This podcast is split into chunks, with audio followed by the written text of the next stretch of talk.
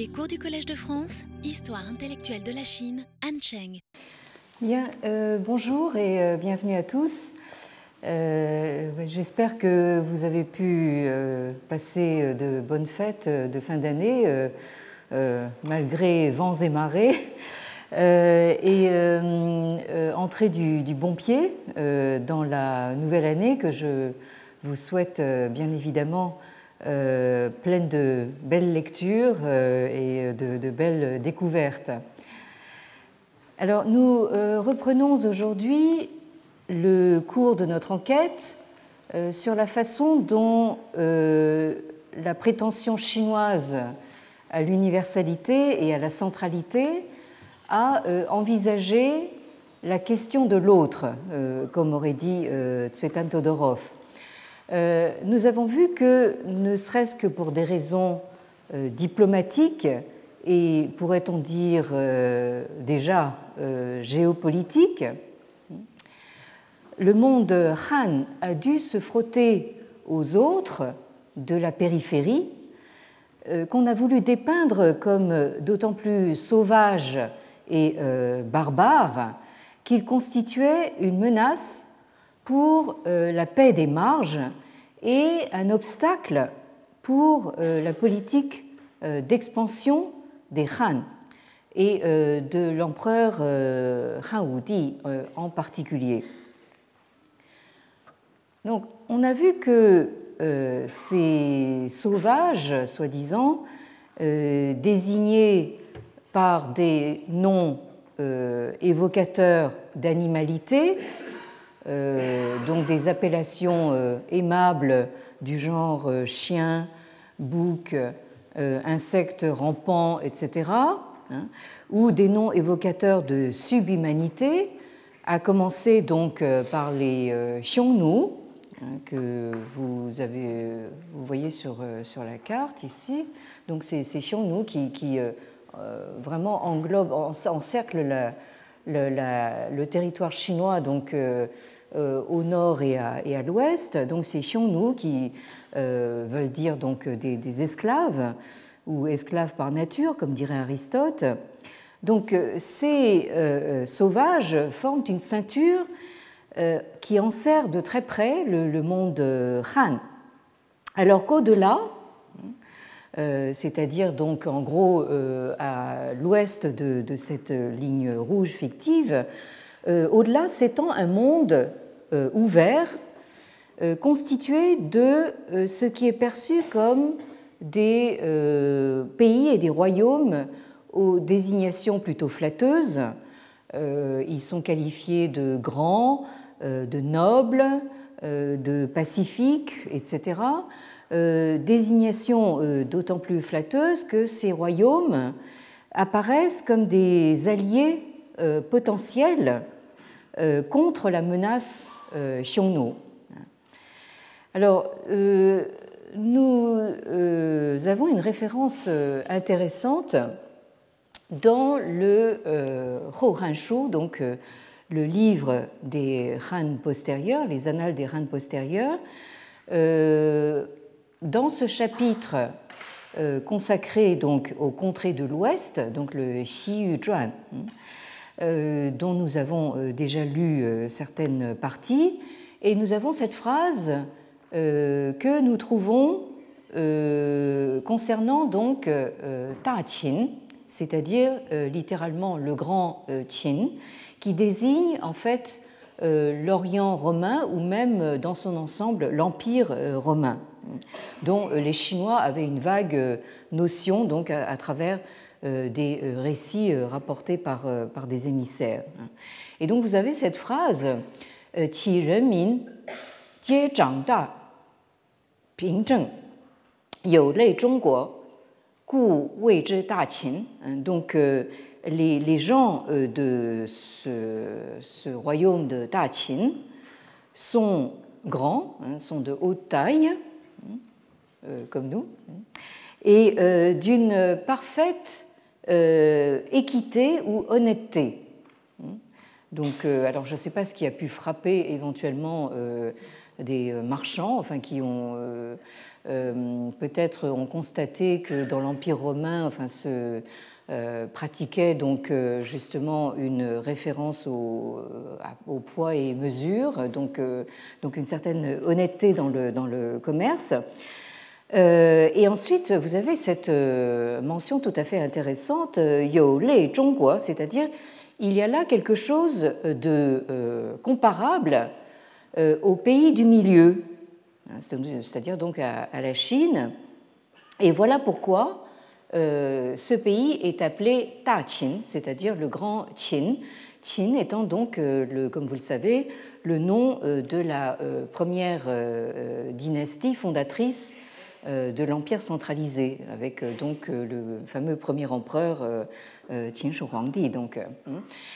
euh, et euh, vous avez sur cette phrase un commentaire du grand historien Yu Yingshi, hein, que vous avez donc sur la diapositive.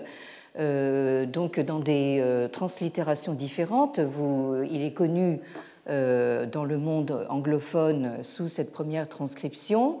Entre parenthèses, j'ai mis la transcription donc en pinyin et euh, donc les euh, caractères chinois pour, euh, pour son nom. C'est donc un très grand savant qui est né en Chine en 1930 et qui ensuite a fait ses études et toute sa carrière universitaire dans les plus prestigieuses universités américaines de la côte Est. Donc il est passé par Harvard, euh, Yale euh, pour finir, si j'ose dire, à Princeton. Donc, euh, bon, excusez du peu.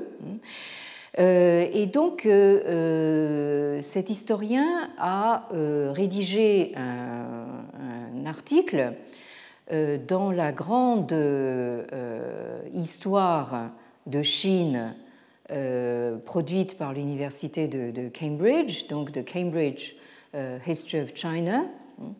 Euh, dans son premier volume qui est euh, consacré euh, aux empires Qin et Han, donc ces empires fondateurs hein, de, la centralisation chinoise, donc entre 221 avant l'ère chrétienne jusqu'à 220 de l'ère chrétienne.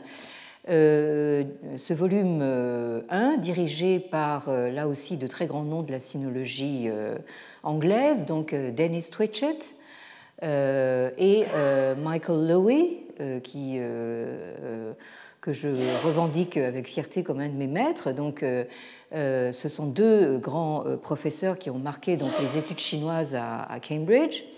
Et donc, dans ce volume 1, paru en 1986, Yu Yingshi donc, a assuré donc, la rédaction de cet article intitulé Han Foreign Relations, donc les euh, relations étrangères euh, des, Han. Donc nous sommes bien déjà dans un contexte euh, géopolitique qui nous a été rappelé tout récemment par la visite de notre président Macron en Chine. Hein, et on a pris bien soin justement de l'emmener en premier donc à Xi'an, donc pour, si j'ose dire, faire un pèlerinage euh, sur la, tombe du premier empereur. Hein. donc ça, euh, c'est tout, un, tout un symbole. Alors, euh, ce que Yu Yingshi a à dire justement sur cette phrase concernant le, le Ta Qing, c'est que, je, je cite, Moreover, as their geographical knowledge of the world uh, grew with time, the Han Chinese even came to the realization that China was not necessarily the only civilized country in the world. Uh, this is clearly shown in the fact that the later Han Chinese gave the Roman Empire, or rather the Roman Orient, the name of Great Qin, Da Qin. According to the Ho Han Shu, the uh, Roman Empire was so named precisely because its people and civilization were comparable to those of China. Donc, euh, je traduis. Donc, euh, à mesure que euh, les, leurs connaissances géographiques du monde s'accroissaient avec le temps, donc les Chinois Han en vint à se rendre compte que la Chine n'était pas nécessairement le seul pays civilisé au monde, et ceci apparaît clairement dans le fait que les Chinois des Han postérieurs ont donné à l'Empire romain, ou plutôt à l'Orient romain, euh, le nom de euh, Qin.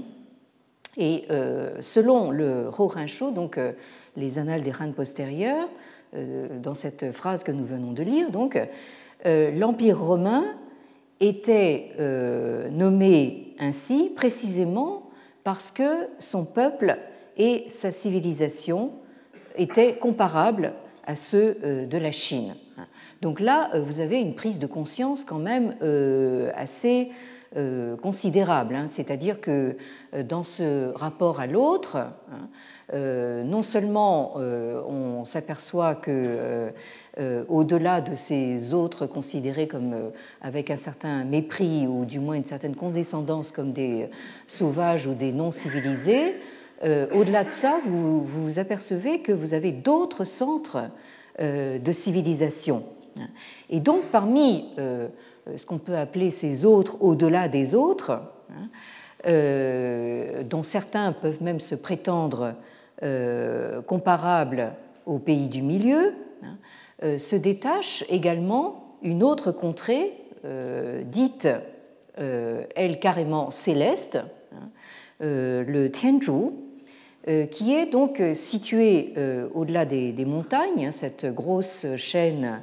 euh, des Himalayas, euh, mais euh, dont Zhang Qian, vous vous rappelez peut-être, l'émissaire de l'empereur Han Wudi, Zhang avait remarqué que ce Tianzhu n'était peut-être pas aussi éloigné que cela du monde Han si on empruntait donc là où les routes marchandes du sud euh, qui, comme vous le voyez sur euh, cette carte, qui retrace un petit peu justement tout ce qu'on a regroupé sous euh, la désignation de route de la soie. Donc là, vous voyez qu'il n'y en a de toute façon pas qu'une seule. Hein. Mais ce qui apparaît assez clairement sur cette carte, c'est que de la Chine vers l'ouest, il y a quand même ce, gros obstacle hein, euh, qu'est donc cette, chaîne des, Himalayas. Hein. Donc, euh, au fond, vous avez le choix entre euh, passer, contourner par le nord ou bien contourner par le sud. Hein.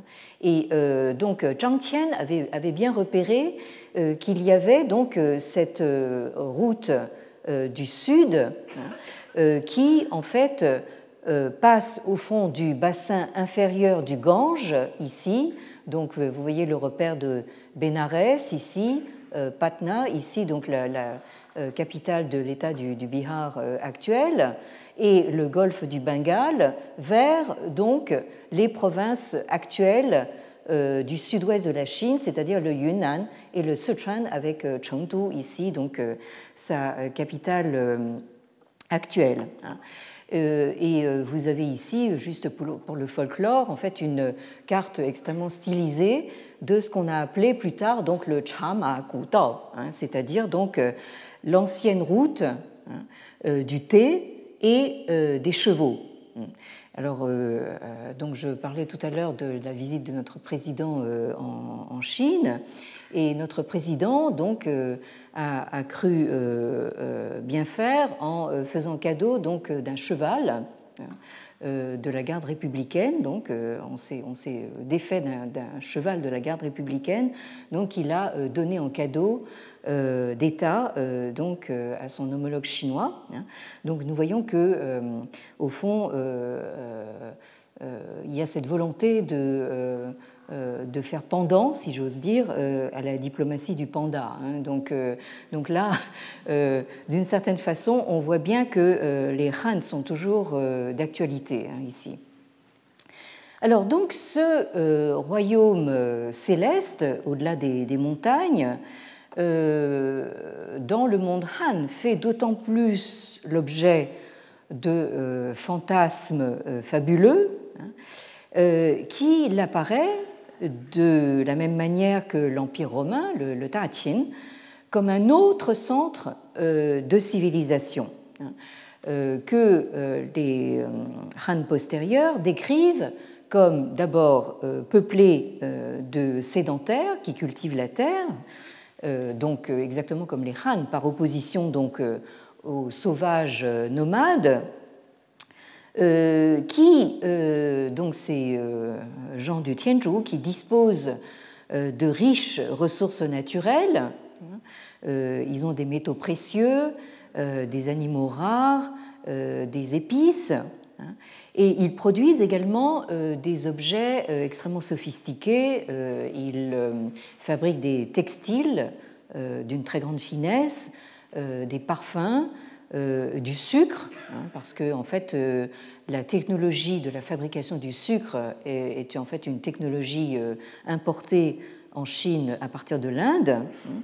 alors ces gens-là, oh, ça aussi, nous avons noté plusieurs fois que ça a beaucoup frappé l'imagination chinoise. Ils montent des éléphants. Hein, et les textes chinois le disent, ces gens-là n'aiment pas euh, tuer ni aller à la guerre et ils pratiquent, je cite, la voie du Bouddha. Donc euh, là, il y a probablement un, lien entre, ces deux choses, hein. c'est-à-dire qu'ils pratiquent la voie du Bouddha et par conséquent n'aiment pas donc tuer ni aller à la guerre.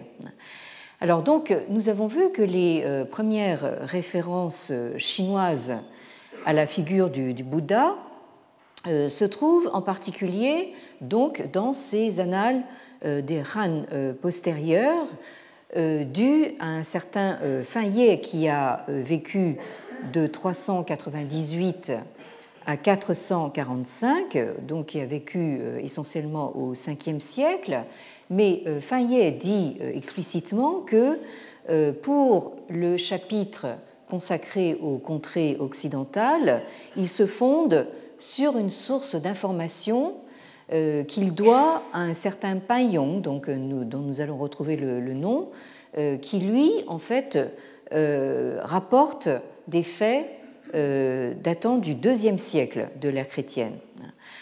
Et nous verrons aussi qu'il y a également d'autres sources dans lesquelles il est question donc du, Bouddha tel qu'il est perçu donc par les Chinois dans dans un dans une première étape.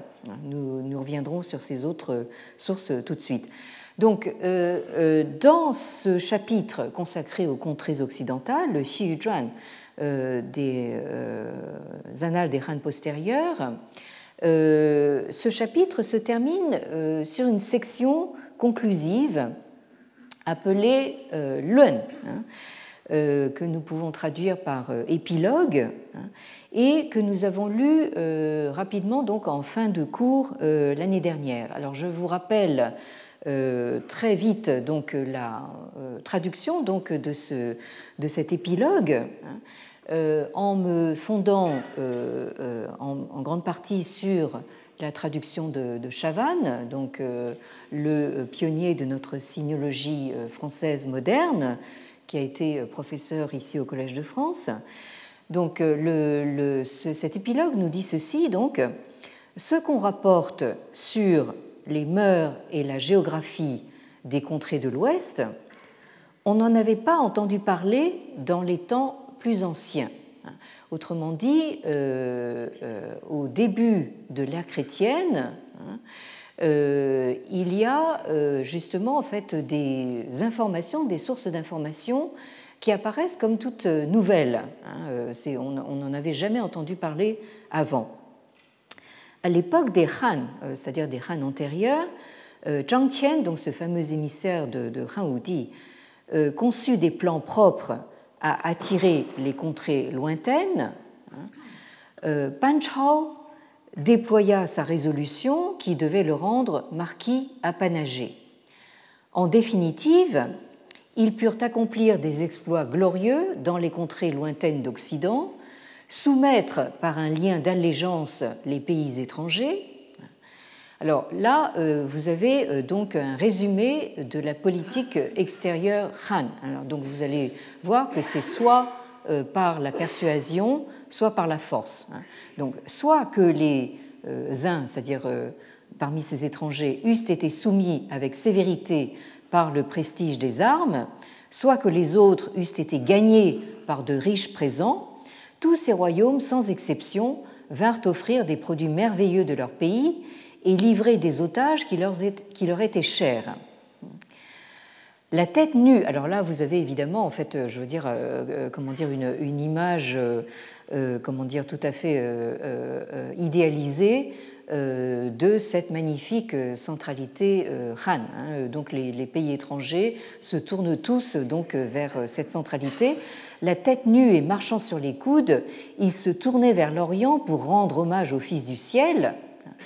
C'est pourquoi on institua euh, des euh, fonctionnaires attitrés pour qu'ils se partagent la responsabilité de ces affaires. On établit la direction du protecteur général pour exercer une autorité d'ensemble sur ces pays. Donc euh, là, Han, donc empire colonisateur déjà, hein. donc on établit un protectorat. Hein.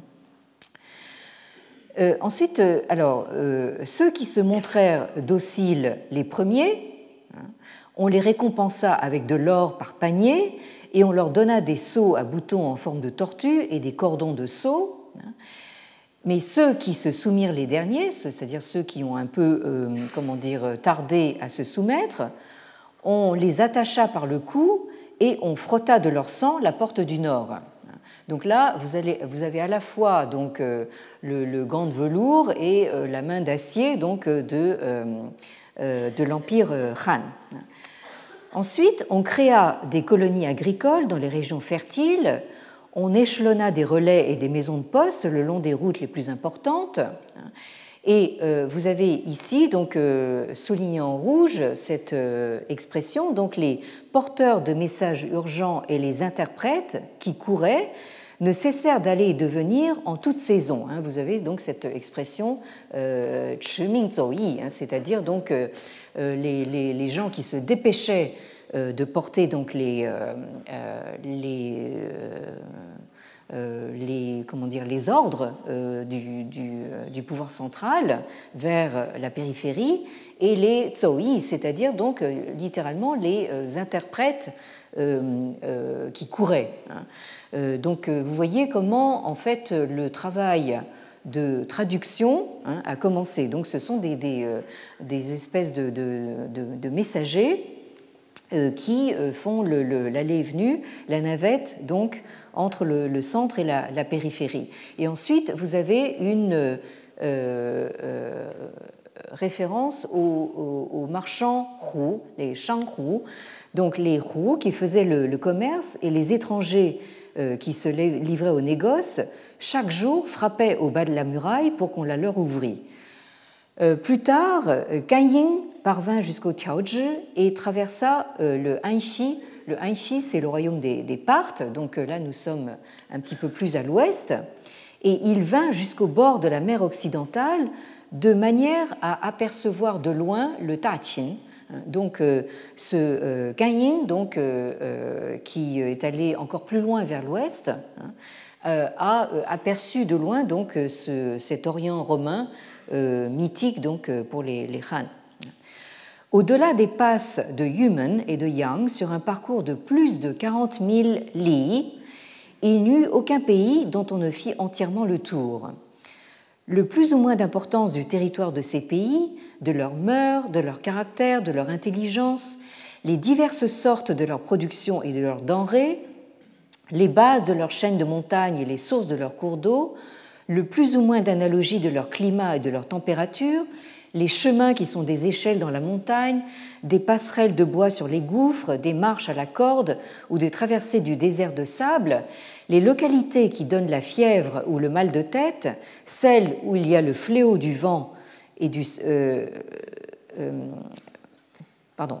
Euh, le, celles où il y a le fléau du vent et celles où il y a le danger des démons, pour tout cela, on en décrivit minutieusement les particularités et on, en rechercha attentivement le véritable principe. Donc vous avez dans cette première partie de l'épilogue donc l'idée que euh, désormais donc les Han détiennent des informations un petit peu plus précises donc, sur ces contrées de, de, l'Ouest, hein, qui ont déjà été parcourues hein, par certains émissaires du, pouvoir central Han.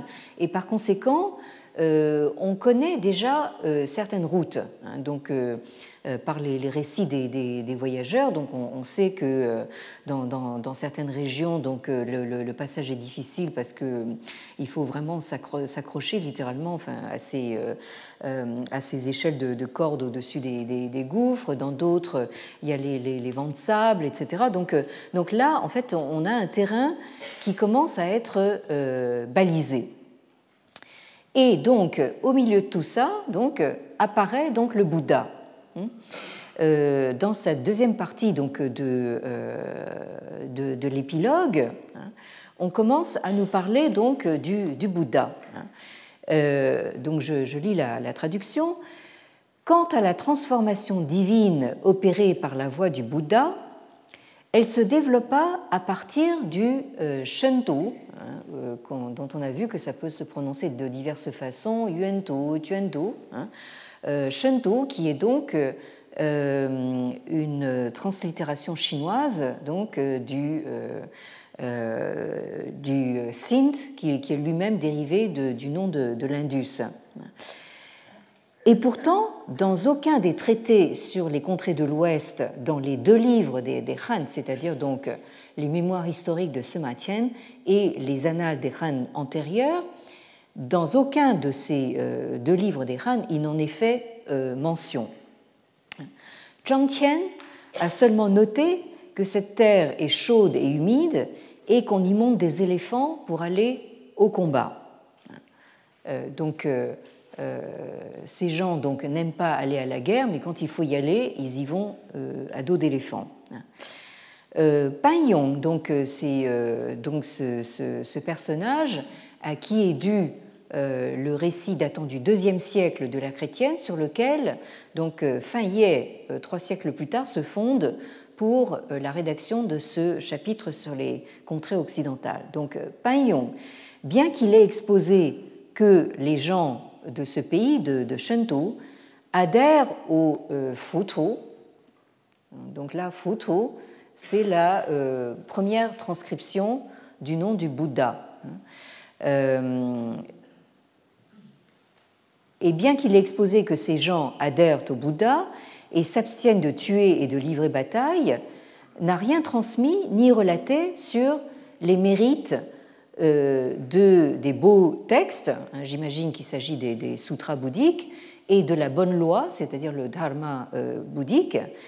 Euh, les mérites de ces textes et de cette loi à guider les esprits et à leur faire atteindre sous-entendu donc euh, l'illumination.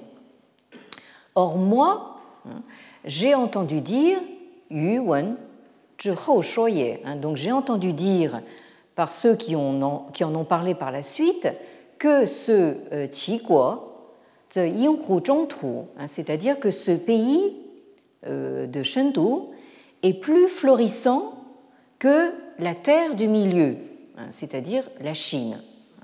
Donc euh, euh, là, vous avez une, notation vraiment intéressante, hein. c'est-à-dire que euh, non seulement on s'aperçoit que Tachin est peut-être un, autre centre de civilisation, mais le Tianzhu s'est fait encore mieux d'une certaine façon, puisque on, nous dit que ce, pays apparaît comme étant plus florissant que le Zhongtru, c'est-à-dire les, terres centrales donc, de la Chine. Et euh, là, vous avez une, description donc, de, ce, pays euh, merveilleux, donc, où euh, la torche de jade harmonise les souffles. Hein, donc là, ça veut dire, c'est une expression imagée pour dire que c'est un pays où donc toutes les, les, saisons sont en, sont en harmonie. Hein. c'est le lieu où les, littéralement les saints divins, hein, j'imagine que ça fait allusion au Bouddha et au Bodhisattva, se sont rassemblés. Euh, c'est le lieu où des sages vertueux, c'est-à-dire donc les disciples du, Bouddha, euh, ont tenu droit à leur vie.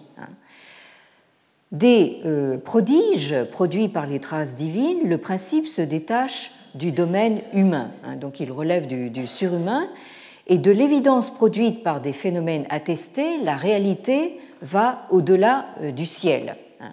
Donc c'est un pays où il se passe des choses prodigieuses qui dépassent donc l'entendement humain et qui vont au-delà du ciel. Hein. Donc c'est euh, probablement en fait euh, justement cette perception de, l'Inde euh, qui a fait qu'on l'a appelé donc le, pays, le pays céleste. Hein.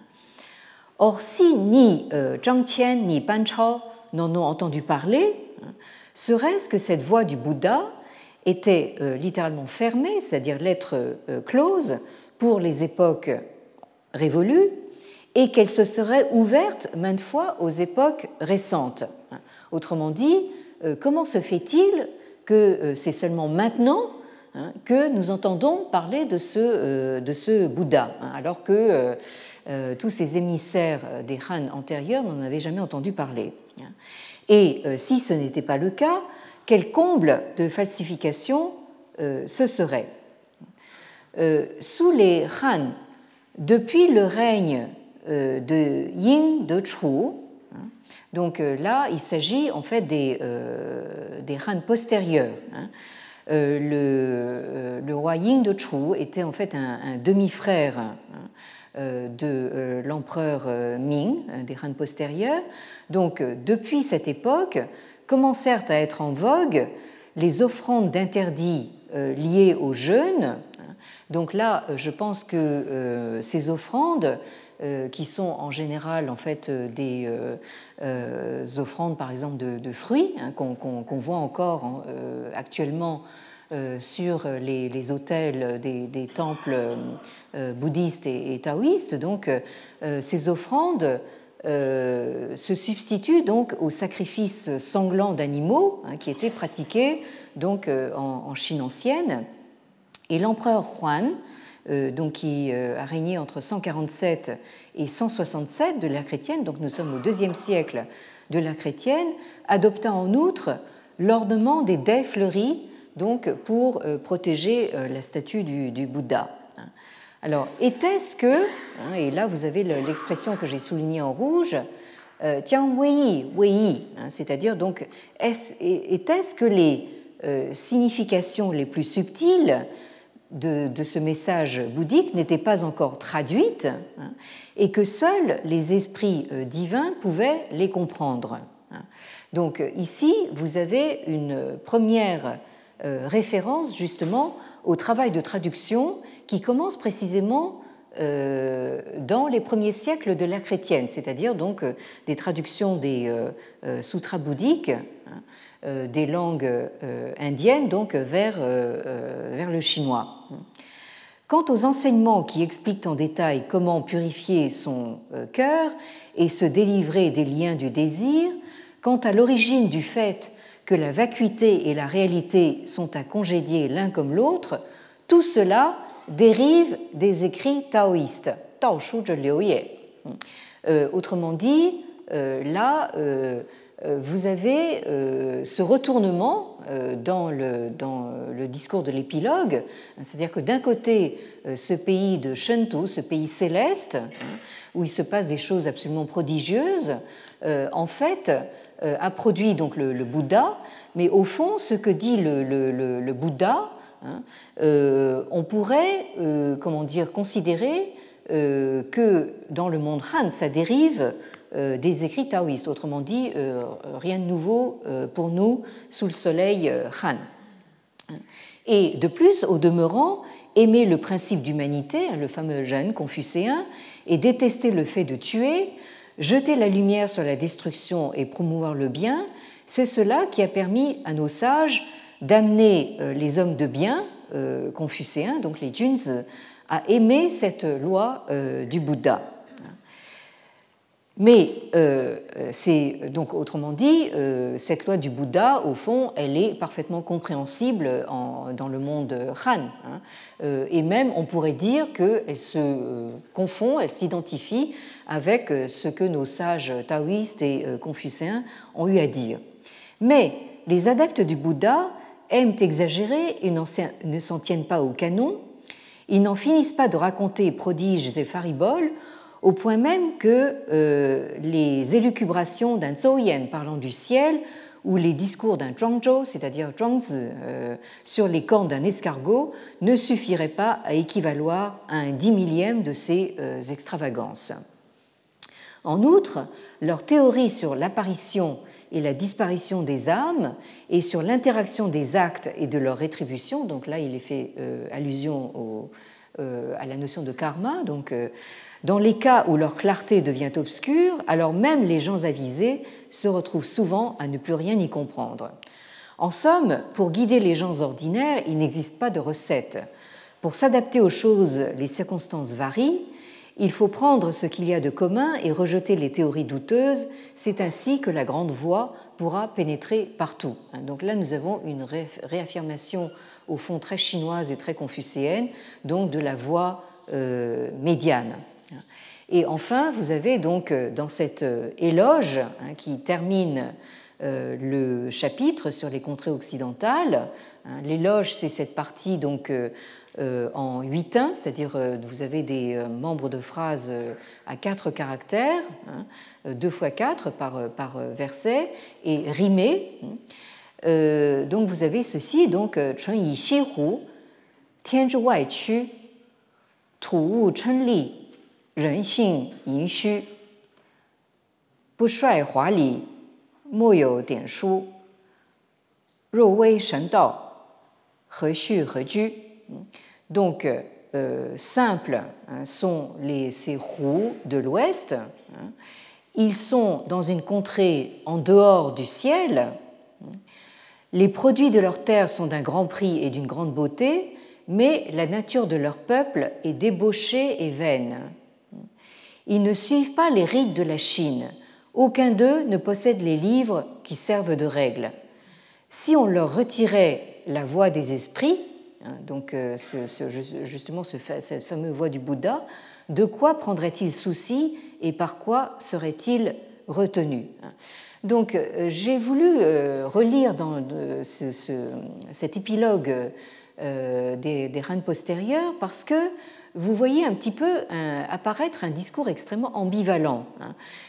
parce que d'un côté, donc, vous avez euh, cette euh, affabulation sur ce pays merveilleux, etc. Hein. Et en même temps, euh, on vous dit que, au fond, ce Bouddha dont on n'a jamais entendu parler, hein, alors pourquoi est-ce que c'est seulement maintenant qu'on en entend parler Peut-être que finalement, c'est parce que ce qu'il dit euh, n'est pas euh, d'une comment dire d'une nouveauté euh, fracassante en quelque sorte, hein, puisque en fait nos sages de la Chine ancienne l'avaient déjà dit avant. Hein. Au fond, si je résume, c'est à peu près ça. Hein. Bon. Et vous avez dans une autre source que je vous propose de, lire maintenant la, la, même ambiguïté. C'est une source qui date du IIIe siècle qui est dû à un certain euh, Yu Huan. Et c'est un texte euh, qui s'intitule donc euh, le Wei Lue, hein, c'est-à-dire donc un, traité sommaire donc sur les, les, les, Wei, hein, qui était donc une, une des dynasties, des multiples dynasties donc, qui se sont succédées donc après la, la, chute des Han en, en 220. Donc c'est un texte qui aurait été composé euh, donc, euh, entre 239 et 265, donc au IIIe siècle, et qui comporte euh, lui aussi donc, un chapitre concernant les contrées occidentales. Alors, vous avez dans le plan général de ce texte, qui est maintenant en fait un texte qui a été perdu, euh, mais dont justement la partie euh, concernant les contrées occidentales a été conservée en fait euh, dans d'autres sources qui l'ont reprise. Alors, le, plan général de ce, texte est assez intéressant parce que vous avez deux grandes parties. Hein. La première partie s'intitule les Xirong, hein, c'est-à-dire Zhong, vous vous rappelez peut-être, ce sont donc en fait ces barbares de l'Ouest. Hein. Vous avez donc au nord euh, les euh, euh, Di, hein, à l'ouest les Yi, au sud les Man et à l'ouest les Rong. Donc vous avez une première partie qui est intitulée les Xirong hein, et qui parle donc de, de, certaines peuplades justement nomades au nord et à l'ouest de la Chine. Et vous avez une deuxième grande partie qui, elle, est intitulée Xiyu, hein, c'est-à-dire donc les contrées d'Occident. Hein.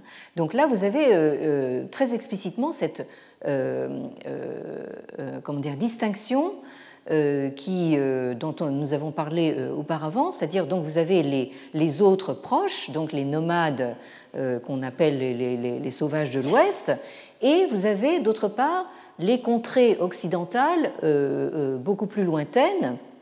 Et là, dans cette deuxième partie consacrée au, au donc aux contrées de l'Ouest, hein, vous avez en fait trois sous-parties qui sont en fait les trois grands itinéraires qui mènent de Chine vers les contrées d'Occident. Hein.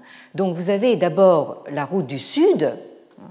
c'est précisément celle qui mène euh, vers l'Inde. Hein. Euh, ensuite, vous avez la route du, centre, qui passe euh, donc par, par, le Tibet et qui se, qui se termine au Tachin, donc à l'Orient romain.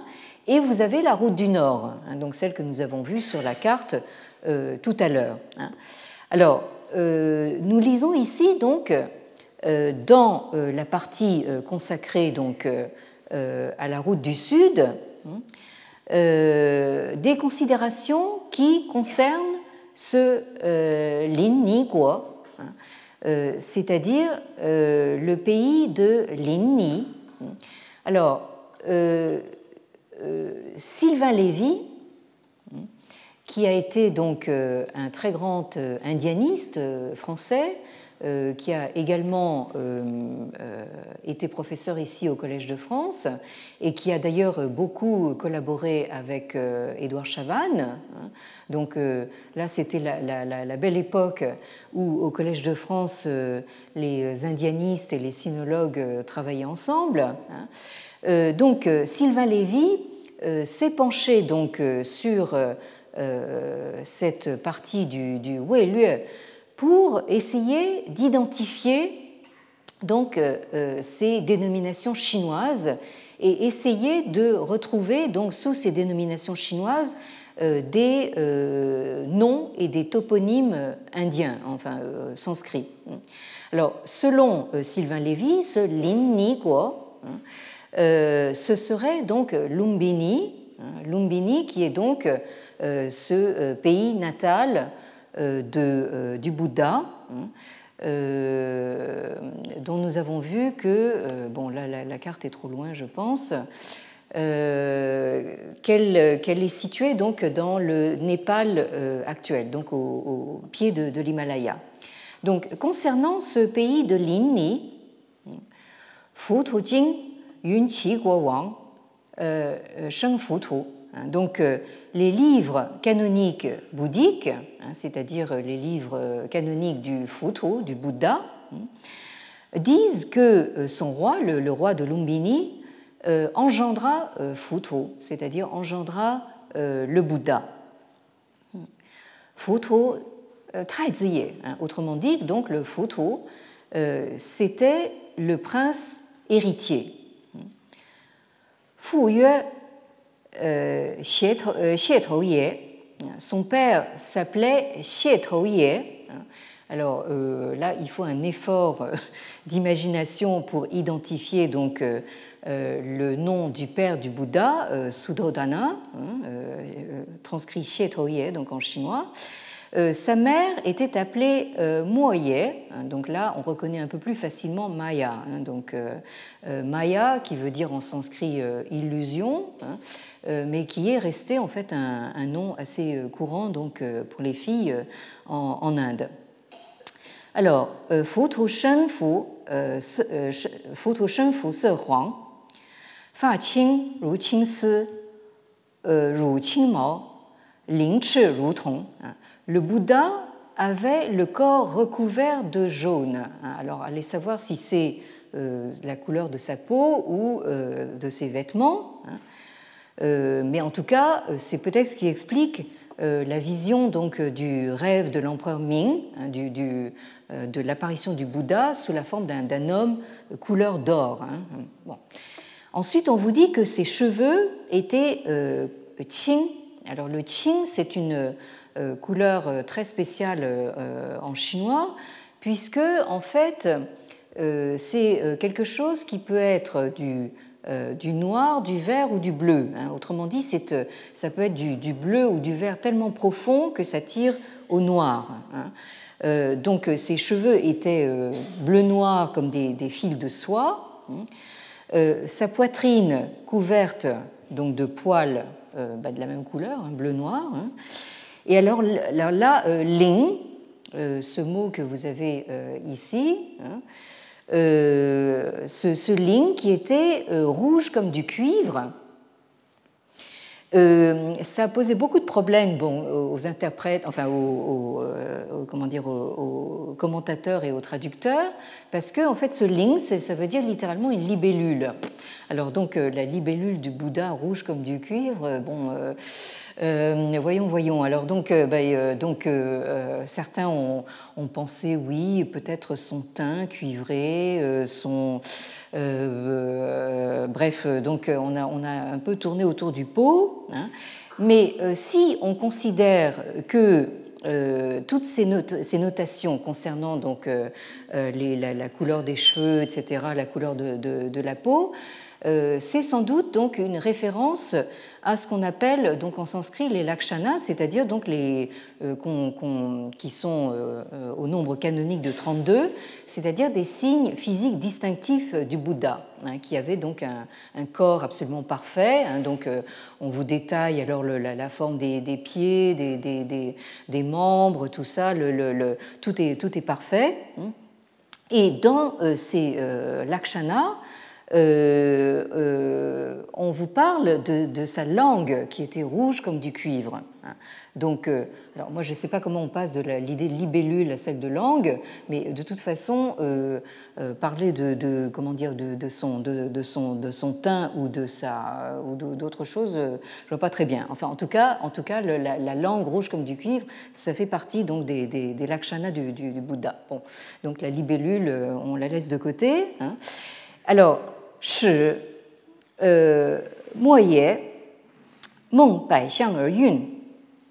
alors, à l'origine, Maya, donc la mère du Bouddha, euh, rêva d'un éléphant blanc et devint enceinte.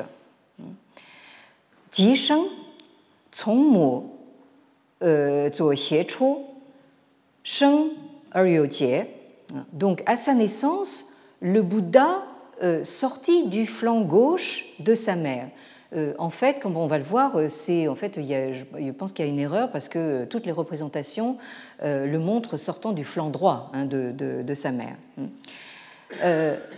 et dès sa naissance, le Bouddha avait les cheveux noués en chignon, hein, ce qu'on appelle donc le, le, le, Lushnisha. Hein. Et euh, Di Hein, et euh, ayant à peine touché terre, il fut capable de marcher sept pas. Hein. Donc là, euh, nous avons la naissance d'un être euh, prodigieux. Hein. Donc là, les, Chinois, en fait, ont entendu parler de cette légende de la naissance du Bouddha, qui est largement représentée dans, l'iconographie. Donc vous avez ici euh, toujours ces, euh, merveilleux bas-reliefs euh, du, Gandhara, donc de, cet art indo-grec. Et vous avez ici la représentation donc de, du rêve de la reine Maya. Donc, vous voyez, elle est, endormie. Et au-dessus d'elle, hein, donc, vous avez ce, ce, cette bulle, en quelque sorte, hein, euh, qui euh, devait représenter un, éléphant, euh, l'éléphant blanc dont elle, dont elle rêvait. Hein. Alors, quelqu'un de bien intentionné a scié donc l'éléphant, hein, qui doit se retrouver dans un musée quelconque d'Europe ou d'Amérique, ou une collection privée. Donc, et ensuite, vous avez ce bas-relief que nous avons déjà vu de la naissance du, Bouddha. Hein. et là, on voit bien qu'il sort de son, de son flanc droit. Hein. et quant à euh, Lushnisha, hein, vous en avez, alors c'est euh, une représentation absolument obligatoire hein, dans, toutes les représentations du, Bouddha. Ici, vous avez cette tête tout à fait euh, étonnante qu'on a retrouvée donc en Afghanistan, je, pense, où là, vous voyez que euh, vous avez ces, cheveux euh, très fins et, euh, ondulés, hein, donc vraiment une très belle chevelure, surmontée donc de ce, de ce, chignon qu'il euh, donc le Bouddha est né coiffé en quelque sorte, hein, donc il, est sorti avec ce, chignon sur la tête. Euh, autre représentation, là je ne résiste pas à, la tentation de vous montrer ces, très, belles, photos, donc, euh, où vous voyez de nouveau donc, cette chevelure bouclée surmontée du, de, de Lushnisha ici, et puis donc cette statue en, pied, également de, l'art du Gandhara, avec donc bien sûr le, chignon euh, au sommet. Alors, je reviens donc euh, à mon texte. Alors, 此国在天竺城中，呃，天竺又有神人名沙律。Donc, euh, ce pays se trouve au milieu donc des cités du Tianzhou, hein, ce, ce, milieu, ce pays de euh, euh, de, Lumbini. Hein. Et euh, au Tianzhu, il y avait également un autre homme divin, hein, une sorte de, surhomme en quelque sorte, du nom de Chalu. Alors, selon toujours Sylvain Lévy, ce Chalu serait Sariputra, donc, qui a été donc vraiment le euh, tout premier et le plus grand euh, disciple euh, du Bouddha. Hein. Donc là, c'est l'identification donc a été faite par Sylvain Lévy. Hein. Alors donc, nous avons l'entrée en scène du Bouddha et de ce qu'on a appelé ses acolytes, c'est-à-dire donc ses, principaux disciples, au premier rang desquels donc ce Sariputra, donc euh, euh, euh, euh, qui serait donc ce, ce chalut dont, dont, les, euh, dont, les, Chinois ont entendu parler. Hein.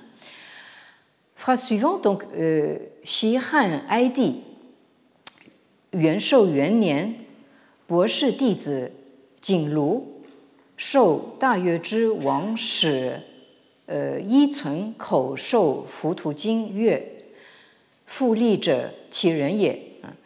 Autrefois, dans la première année de l'ère Yuan Shou, du règne de l'empereur Ai euh, des Han antérieurs, hein, nous sommes euh, en l'an 2 avant Jésus-Christ, le euh, c'est-à-dire le docteur au vaste savoir, donc c'est un, un, lettré confucéen du nom de Jinglu, hein, euh, aurait reçu donc les instructions orales d'un certain Yi Cun, hein, euh, émissaire euh, du roi des euh, Ta Yuezhi, les Ta Yuezhi ce sont les, Kushan, donc, qui lui aurait récité donc, les sutras bouddhiques, hein, donc toujours ces Fu Jing, selon lesquels donc Fulij, Fulij euh, attendez, où est-ce, qu'elle est, ma phrase là? Ici, oui. Euh, Fulij euh, hein. Donc, ces sutras bouddhiques disent littéralement le, celui qui est de nouveau debout, hein, le réapparu hein, ou le réincarné, était cet homme. Alors là, là aussi, grande controverse parmi les commentateurs et les traducteurs, est-ce que hein, est-ce que, est que ça veut dire, est-ce que ça désigne le Bouddha ou est-ce que ça désigne Chalu, hein, c'est-à-dire Sariputra hein. donc euh, euh, là, le, texte euh, nous, nous, laisse vraiment dans l'ambiguïté. Dans en plus, cette phrase est assez, comment dire, assez bizarre du point de vue syntaxique, parce qu'on ne comprend pas très bien si ce euh, docteur au vaste savoir, hein, ce lettré confucéen, a donc reçu donc la récitation orale de ces sutras bouddhiques chez les Kushan ou bien donc à la cour, cour des, des, Han. Alors, nous aurons l'occasion donc justement de, revenir sur euh, ce processus donc de, transmission orale hein, que j'ai euh, souligné ici, le Shou, hein, parce que euh, c'est une étape importante justement dans le processus de traduction de ces sutras bouddhiques écrits en langue donc indienne vers, le chinois. toujours est-il donc que ce Fuli, hein, cet homme qui est de nouveau euh, réapparu. Hein. Euh, euh, est-ce que ici c'est une allusion à Li, c'est-à-dire à un rituel taoïste pardon, de rappel de l'âme hein. Ça, c'est aussi ouvert à, à, controverse. Toujours est-il que, bon, j'essaie de me dépêcher de, de finir de lire ce texte, donc euh, nous en sommes ici, donc Futu Suozai, Lin Pusai, Sangmen, Bo Wen, Shu Wen, Bo Shu Jian, mais là je pense qu'il faut lire Bo Shu Wen, Bi Qiu, Chen Men, Jie Di Hao Ye. Dans ce que rapportent donc les euh, Futu, c'est-à-dire les sources bouddhiques, alors vous avez ici une série euh, de, de mots qui sont euh, soit des traductions, soit des transcriptions, des translittérations euh, de mots euh, sanscrits. Alors là, ça me paraît tout à fait intéressant parce que, au fond, c'est la première fois que les Chinois, pour, aller, enfin, pour être un petit peu sommaire, sont obligés de, parler une langue étrangère. De, de, s'exprimer dans des mots étrangers. Hein. Bon, alors vous avez d'abord les euh, euh c'est-à-dire donc euh, on a supposé que euh, ce, lin est une erreur pour un, autre caractère qui se, lit, qui se lit yi, ce serait yi pusai. Alors yi pusai, ce sont donc les en sanskrit. Alors là, toutes ces identifications ont été faites par Sylvain, Lévy, toujours. Donc, ce serait la translittération chinoise du mot sanskrit euh, upasaka, donc euh, c'est-à-dire un, disciple laïque. Hein, euh, qui, suit donc qui est un adepte du Bouddha, mais qui ne, mène pas la, vie monastique. Et vous avez donc le, féminin upasika donc à côté. Hein. Ensuite, vous avez donc les sangmen. Euh, par la suite, vous aurez, également la, translittération euh, shaman. Alors là, euh, on est à peu près sûr que c'est une translittération du mot sanskrit shramana, hein, shramana qui sont les, moines, les ascètes ou les, renonçants, hein, dont on, voit encore beaucoup en, Inde. Et puis ensuite, vous avez enfin, toute une série de, mots comme bowen, shuwen, etc. Euh, qui, euh, selon Sylvain Lévy, seraient donc les euh, Shravaka, hein, c'est-à-dire littéralement ceux qui ont entendu la, voix du, Bouddha. Hein. c'est-à-dire donc sont simplement des, adeptes et par la suite Shravaka va, désigner plus spécifiquement donc les adeptes du, Bouddha, du bouddhisme du petit véhicule. Enfin bon, tout ça c'est un petit peu technique. Ensuite, le, mot suivant, vous avez euh, picho. Picho, là aussi, euh, euh, identification attestée, avec le mot sanskrit bhikshu, donc, qui veut dire un moine qui, lui, est entré dans les ordres et qui mène la, vie monastique. Et le dernier, le dernier mot, hein, c'est chammen. Hein. Chammen, là, ce n'est pas une transcription ni une translittération, c'est une traduction. Hein. Euh, du, euh, euh, de la désignation sanscrite Dvarapala, c'est-à-dire le gardien de la porte. Donc là, ce, personnage du gardien de la porte va jouer un, rôle assez important justement dans les, dans les monastères bouddhiques. Alors ne croyez pas qu'il s'agit d'un simple huissier euh, ou euh, un, videur de boîte de nuit. Hein, euh, c'est un moine tout à fait éminent qui filtre donc les recrutements de, moines. Hein. Donc le texte vous, vous, dit que toutes ces dénominations sont euh, des euh, euh, appellations donc, de disciples. Et ensuite, la, la phrase, en l'avant-dernière phrase en, en, rouge ici, donc, Futu so zai, yu zhongguo lao zi jing xiang chu ru, gai yi wei lao zi xi chu guan, guo xi yu zhe tian zhu, jiao hu. Alors, ce que rapportent les sources bouddhiques, présente à la fois des analogies et des différences avec le livre canonique de Lao Tzu, c'est-à-dire donc le Tao Te Ching. On pense en effet que Lao Tzu serait parti vers l'ouest en sortant des passes qu'il aurait traversé les contrées de l'Ouest jusqu'au Tianzhou et qu'il aurait enseigné les roues, hein, donc les roues, désignation générique euh, pour euh, les, peuples du, Grand Ouest. Et enfin, le, texte se termine euh, de cette façon, donc Fu Tu, Shu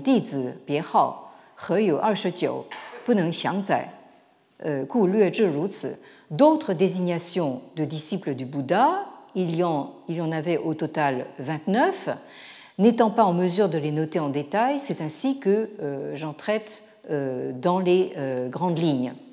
Donc, nous allons revenir la prochaine fois justement sur cette phrase tout à fait clé, hein, c'est-à-dire que dans les sutras bouddhiques, on aurait donc retrouvé des analogies avec Zhongguo Lao Jing, hein, c'est-à-dire donc le euh, canon du, du Lao Tzu, euh, qui est bien de chez nous, hein, bien euh, du pays du milieu.